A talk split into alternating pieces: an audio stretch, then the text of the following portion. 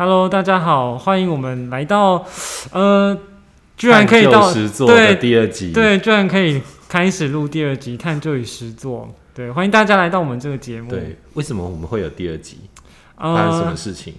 可能就是因为观众热烈回响，对呀、观众都在想说，哎，什么时候会有第二集？什么时候会有第二集？对呀、我们的学生感谢二一五的晨晨，对，还有那个校园美景的部分，二零七的校园美景，对他们自己取的名字，他们自己说他们自己是校园里的美景这样子。嗯嗯嗯啊，对，忘记跟大家再次介绍一下，我是 Edison。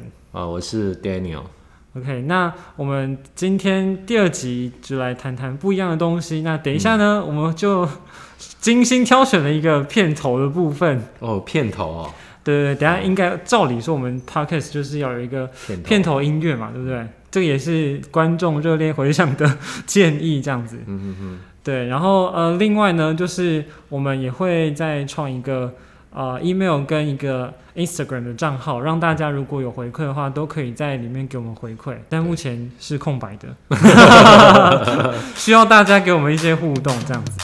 那我们就开始第二集喽。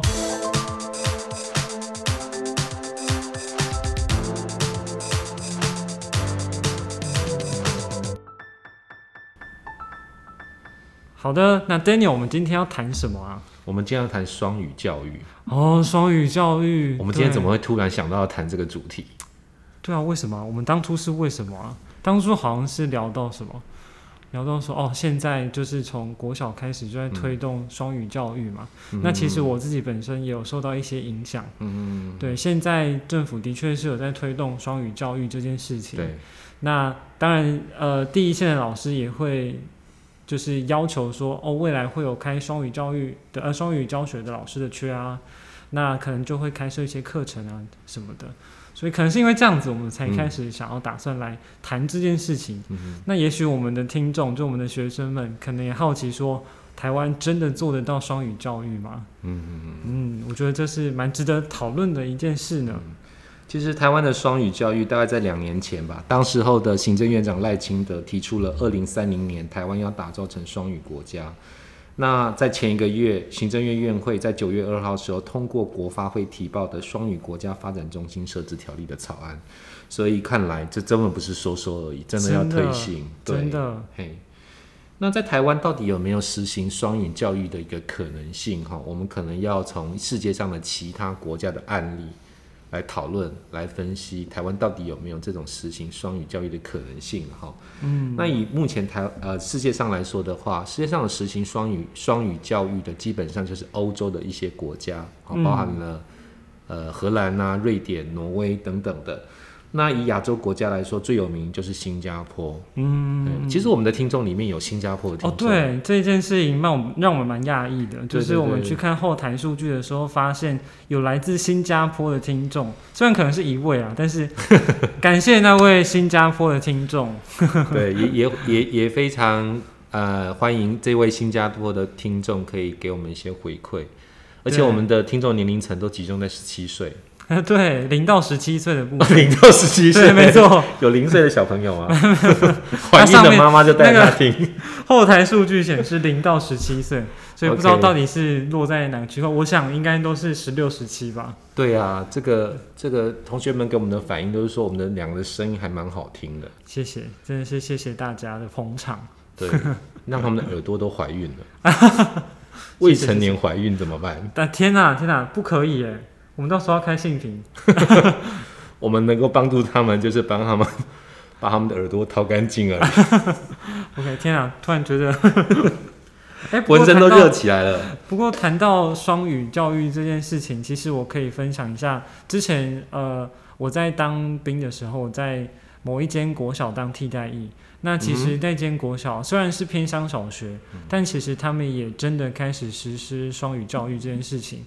那他们开始实施是先从呃体育课还有美术课来尝试这件事情，或者是电脑课，我有点不太记得，但是我相信体育课是有，因为我去看。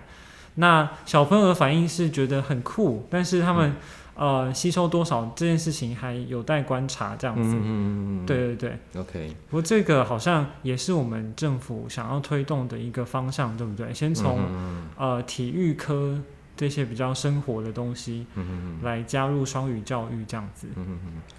其实呢，回到我们刚刚的那个议题了哈，就是说以以亚洲地区来说的话，新加坡在推行双语教育大概有将近快二十几年的时间。嗯那我也许我们可以从新加坡的例子，给台湾的一些教育的当局一些想法跟策略。其实我们会发现，在世界上呢，使用英语程度非常好的国家，就是它的本身的语言并不是英语，但是使用英语非常好的国家，基本上都有几个特色。第一个特色是呢，他们本身有使用英语的大环境，嗯，也就是说，他们的日常生活当中就有在使用英语。对，第二个部分呢是英语呢，跟很多欧洲国家都属于日耳曼语系嗯哦，所以他们在语法啦，在在在在在文法上面其实都有一些共通性。第三个呢，他们都有一些欧美的殖民史。哦，哎，台湾是不是？台湾算吗？荷兰算吗？对，荷兰。好像有点久哎。对，这样说起来，我们难怪会推双语教育吗？其实哈，我我之前在大概在二零零三年的时候，那时候我有去台湾的东部，针对原住民的一些教育问题做一些研究。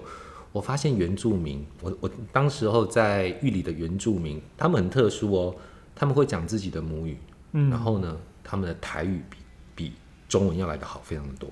台语，对你很难想象，对不对？对，那后来我我稍微询问的结果是因为，因为台语跟他们的父母亲去工作的时候，必须要使用的语言有关系。哦，可以理解。对，所以所以回应到我们刚刚讲的那三点来说的话，其实台湾要推行这个双语教育，其实很一个很重要的环节，就是说它本身有没有使用英语的大环境。对，这件事情非常重要。对那刚刚 Edison 有提到说，现在学校的教育有开始推一些双语教育了，那就会会让我回想到台湾在处理一些呃教育议题上面的一个手法哈，大部分都是从呃课程内容去着手。比如说，我希望未来的国民能够广泛的使用英语，所以呢，我第一个着手的是从教育方面着手。嗯，那教育方面着手，接下来的第二个问题就是说，学生买不买单，家长买不买单，学校买不买单。所以在台湾的一个普遍的做法就是纳入考试。对，对，那我我不知道 Edison 对于这种如果希望未来的国民具备什么样的素质跟能力，我们就把这样的课程，哦我们先把它纳入课程。那纳入课程之后，接下来讨论就是说学生念不念的问题，那未来就必须要放到考试里面。这跟我们探究实作完全是一样的嘛？对，对，那我不知道 Edison 对这样的一个想法跟做法有没有什么样的一个看法跟意见？我自己其实蛮不喜欢这样子的，就是嗯如果是我的学生，应该都知道说，其实我不太喜欢考试，嗯啊，我比较倾向呃，因为我们在高中任教嘛，那我自己觉得已经到高中了，那你应该会清楚什么事情是自己要做的事情。那考试这件事情只是为了要验证你到底学的状况怎么样。那我就觉得一直考试不是我喜欢做的事。那回到刚刚 Daniel 说的，我们想要国民英文好，所以我们就办考试，办一个呃门槛，你一定要通过那个门槛，你才能够获得证照之类的。嗯这件事情我觉得还蛮奇怪的，就是你你希望大家的英文好，我们就办考试，那我们这样到底要考多少东西啊？所以我自己是不太赞成这样子，就是呃希望大家英文好就办考试，我们应该是营造一个能够让大家舒适的使用英文这件事情，这个环境嗯我们可以学得更好。对其实我蛮同意 Edison 的想法，其实我自己也是蛮反对这样的一个做法啦。那以刚刚我们讲的那个三个条件来说，如何营造一个大环境来说的话，我我觉得可以从一些日常生活可以接触到的人事物开始。比方说，我之前因为因缘机会在脸书的 Mar Marketplace 上面要卖东西，我会卖一些二手东西。嗯，那跟我接触的这些呃买家里面有一些是菲律宾的义工。是对，那我我发现那段时间，我跟这些菲律宾的义工就会开始沟通，沟通我们一些买卖商品的状况。我发现那段时间我的英文是变好的。哦，因为你必须要用英文跟他对话。对对对对对对对对对，所以但是后来英文又退回来了。所以我们要常卖东西，这是结论。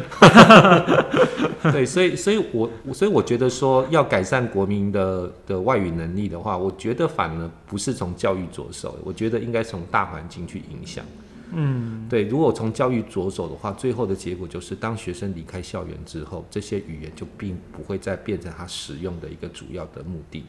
对，这这个我就让我想到，其实也许我们可以让外国人进来台湾工作的机会增加。对，那这样子，我们整个大环境一定会有更多使用英文的需求。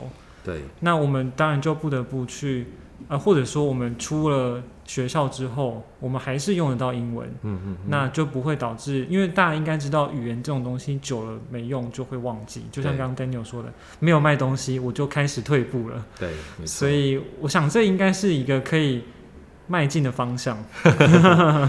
其实以新加坡的例子来说，以新加坡来说，它有四个主要的人群所构成哦，就是华人、马来人、印度人跟一些少数族群。那是这四种不同的人种，他们其实本来就有自己使用的语言。那在两千年从新加坡开始推动讲好英文的运动以来啊，那他们的研究学者也发现一个问题是，他们后来的年轻人英文变好了，可是他们却不懂得怎么样跟他们的祖父母用母语来使用。我觉得这是一个还蛮严重的问题。嗯。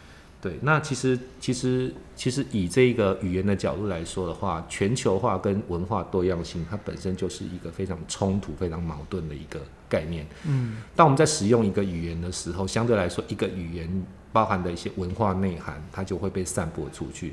那相对来说呢，一些不常被使用的语言的话，它的它的文化内涵就会逐渐的式微。对，的确是。对，那以台湾来说的话，哈，我我觉得就是台语的部分，然后。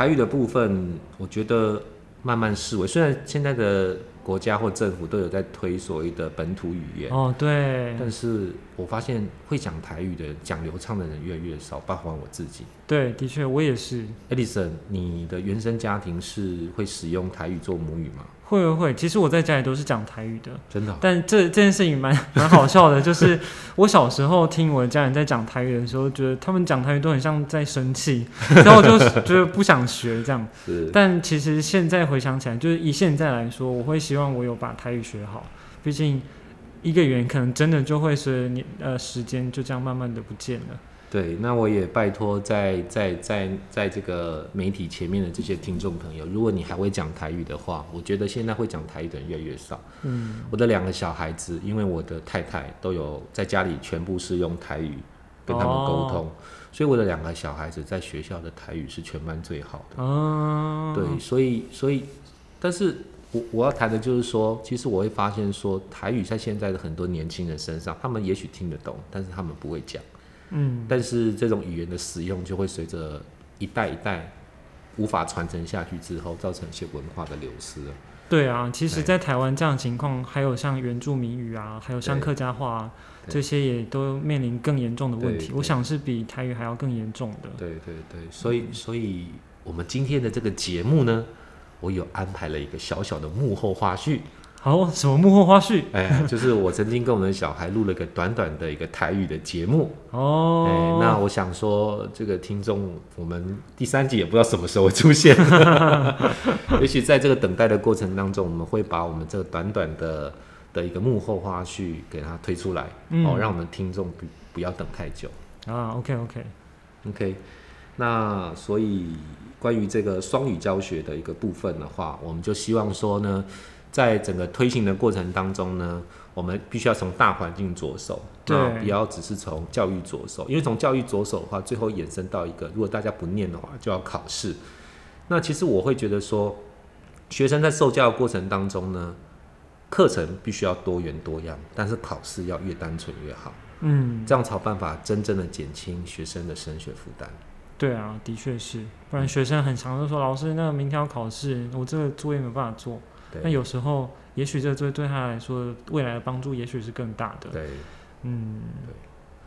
所以我们的今天的节目大概就将近尾声了。将近尾声，对，那刚好有一些也许听众可以思考的一些问题，就是听完我们分享一些初步的双语教育的发展，那不晓得大家对这些双语教育有什么样的想法？嗯哼，那一样欢迎大家到那个资讯栏，可以呃到我们的 IG 或者是 mail 那边可以告诉我们你们的想法，或者是如果你是使用 Apple Podcast 的朋友，那你就直接在评论区留言，我们也会看得到。对，嗯啊，我对说到这个 Daniel，你知道吗？我们我昨天看啊，Apple Podcast 那个评分有五个五颗星诶，该不会是我们自己去找来的吧？